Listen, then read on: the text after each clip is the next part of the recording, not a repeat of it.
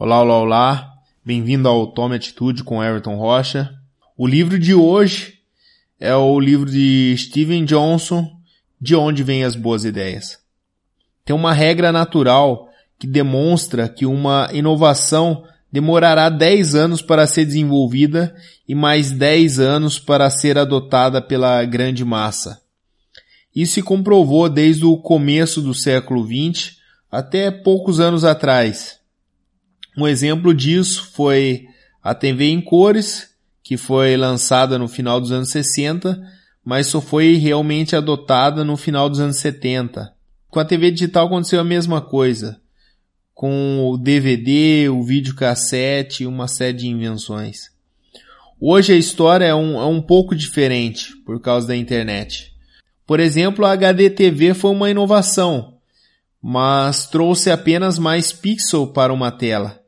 Se compararmos com o YouTube, veremos que no YouTube podemos postar nossos vídeos, avaliar os vídeos, comentar, fazer lista de favoritos, etc. A inovação foi muito maior e foi adotado pela grande massa em, em dois anos. A internet então acabou mudando com a regra do 10-10. Seria 10 anos para desenvolver ou aprimorar a tecnologia e mais 10 anos para ser adotado pela grande massa. Isso caiu para um, um, um ano para se melhorar a tecnologia e um ano para ser adotado pela grande massa. Então hoje tudo acontece de forma muito mais rápida. O adjacente possível. Então o que é o adjacente possível? O adjacente possível é tudo aquilo necessário para uma inovação, para uma ideia dar certa. São todos aqueles pré-requisitos. Toda inovação ela necessita de pré-requisitos para acontecer. Isso seria o ambiente, o tempo onde ela acontece. Uma inovação não é necessariamente algo que vale milhões, mas sim algo que tem o poder de dar novas soluções a problemas existentes. Um exemplo disso é a incubadora para recém-nascidos, feita de peças de automóveis. Antes, países subdesenvolvidos que, que tinham e têm uma mortalidade infantil até hoje muito alta, né? recebiam doações de incubadoras modernas usadas na, na Europa e nos Estados Unidos. O problema é que depois de um tempo dessas eh, incubadoras já estarem instaladas em funcionamento, esse equipamento quebrava por algum motivo e necessitava de uma manutenção. E não tinha ninguém que dominasse o equipamento, ou que conhecesse o equipamento, ou que pudesse dar essa manutenção. Sem contar a falta de, de peça o custo dessas incubadoras eram muito caras, em torno de 40 mil dólares. O que acontecia é que essas incubadoras, depois de um tempo, elas deixavam de funcionar e não, não tinha como fazer elas funcionarem de novo. Então, com a ideia de desenvolver uma incubadora com peças de carro, tudo ficou mais fácil. Então qualquer um conhece um mecânico que pode trocar um farol, que pode dar uma pequena manutenção. Então essa foi a grande sacada com, a, com as incubadoras. A maior parte das inovações vem de combinações de coisas. No caso da invenção do rádio ou do telefone, só foram possíveis, pois os elementos necessários para essas inovações já existiam Nesse caso, os componentes eletrônicos. Se YouTube tivesse sido lançado 10 anos antes do que ele foi lançado, ele seria um fracasso. Primeiro que a internet era muito lenta e não podia ser usada para se compartilhar vídeos. Não tínhamos as ferramentas ou softwares necessários. YouTube não, não teria sido considerado uma inovação. Mas usando os recursos disponíveis da época, o YouTube foi lançado em 2005. Em apenas dois anos foi adotado pela grande massa. Isso é o possível adjacente, onde todos os elementos essenciais para essa inovação, essa ideia, eles estavam ali presentes. Redes líquidas. Uma ideia muitas vezes surge de repente, como um lampejo. São as conexões que se formam entre os neurônios e de repente se surge algo novo, uma ideia. Essas conexões que, que a gente fala que surgem entre os neurônios, podemos fazer uma analogia com o carbono.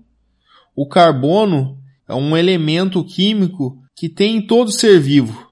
No início da vida na Terra existia apenas seres vivos simples, unicelulares. Hoje, nos dias de hoje, passado alguns bilhões de anos, temos várias combinações completas com outros átomos que formam seres vivos mais complexos. Até o ser humano, o corpo do ser humano tem cerca de 20% de carbono. O carbono tem a função de conectar diferentes átomos. Então, o carbono por si só não é tudo, ele precisa também do meio para fluir. Lá no começo da vida na Terra, uh, se tinha amoníaco, metano, água, dióxido de carbono, aminoácido, e alguns outros compostos simples. Tudo isso junto formava-se a chamada sopa primordial. É a mesma coisa que acontece com as grandes cidades. Podemos comparar essa sopa com as grandes cidades, onde nas grandes cidades a densidade de pessoas faz com que mais inovações aconteçam. Já em pequenas cidades as ideias não são adotadas ou desaparecem. Nas grandes cidades a, as ideias elas têm maior aceitação. Quanto mais exploramos a capacidade de conectarmos com outras pessoas, estamos usando as conexões para poder explorar esse possível adjacente, as possibilidades do hoje. Intuição, a intuição lenta. Uma ideia quase nunca nasce pronta. Normalmente uma ideia vem como um insight, um esboço incompleto ou rústico. Esse insight é apenas uma parte de uma futura ideia. Para ela se tornar realmente algo concreto, é preciso encontrar as outras partes que vão ajudar a construir o todo. Ah, no caso, aqui no caso pode ser um produto, uma solução para um problema. Um, um bom exemplo disso foi os ataques de 11 de setembro. Antes do, do 11 de setembro acontecer, tinha um agente já no FBI que sabia que existiam pessoas estudando em escola de pilotos. E esse agente, ele tinha uma, uma intuição que essas pessoas, elas queriam entrar no, na aviação civil e ter várias pessoas ali na, na aviação civil para num futuro sequestrar avião ou fazer alguma coisa do tipo. Era a intuição que esse agente tinha. Uh, uma outra coisa também que aconteceu antes do 11 de setembro foi que uma escola chegou a notificar o FBI sobre um aluno suspeito. O FBI foi lá na escola, chegou a prender esse aluno, não por conta de, de problema com terrorismo, mas por conta de problema com imigração. Mas o FBI perdeu a chance de vasculhar o computador do, do sujeito. Se tivessem feito, se tivessem examinado o computador do, do suspeito, eles poderiam ter achado os contatos das pessoas que algum tempo mais tarde chocaram os aviões contra o World Trade Center. Estava tudo ali, era só uma questão de juntar as peças, mas ideias isoladas não pareciam provas consistentes para se prender alguém, ou para até mesmo vasculhar um computador. Uma premonição de um agente não era uma boa razão. Para se juntar todas as peças e criar uma ideia do que estava acontecendo, era necessário tempo e conexões entre as informações. Então, o 11 de setembro poderia ter sido evitado. Faltou alguma coisa, faltou alguma coisa para ligar todos esses pontos, todas essas informações. Podemos citar alguns outros exemplos. É, por exemplo, muitos cientistas da história usavam cadernos de anotações ou citações. Por exemplo, Darwin registrava tudo em seu caderno e relia isso de tempo em tempo. Por conta disso, suas ideias momentâneas eram confrontadas com as suas ideias passadas.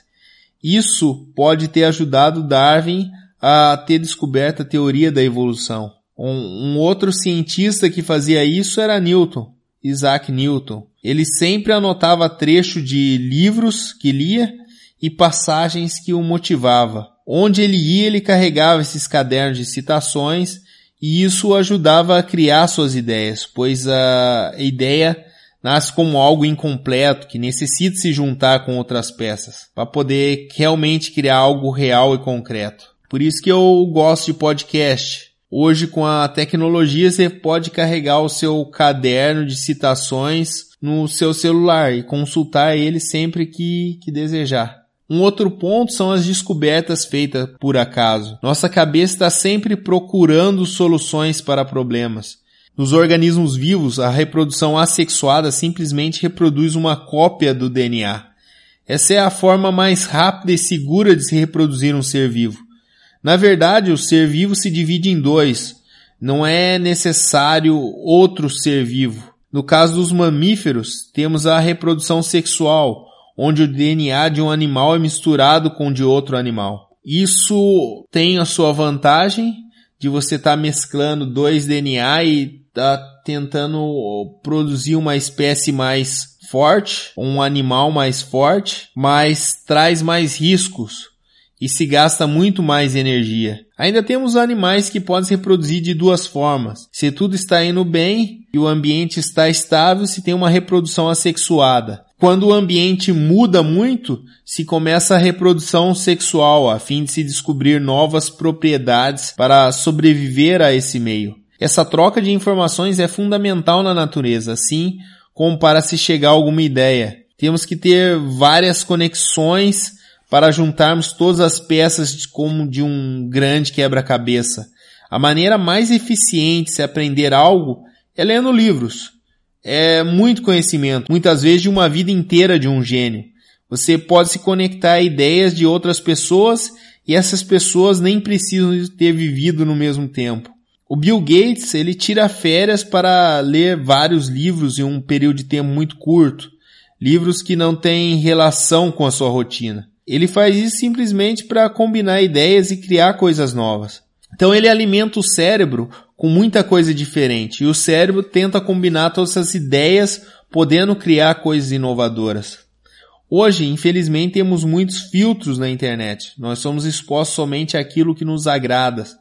O Facebook faz isso, uh, o Google também mostra em suas pesquisas somente 0.001% mais relevante, mas na verdade poderíamos ser expostos a coisas mais diferentes, para que a nossa mente fosse estimulada a criar conexões com diferentes ideias. Outra coisa importante na criação de ideias são as plataformas. O GPS, por exemplo, não foi desenvolvido pensando em toda a utilidade que ele tem hoje. Ele foi desenvolvido somente para localizar submarinos e ajudar a lançar mísseis atômicos. O YouTube usou várias plataformas para ser criado.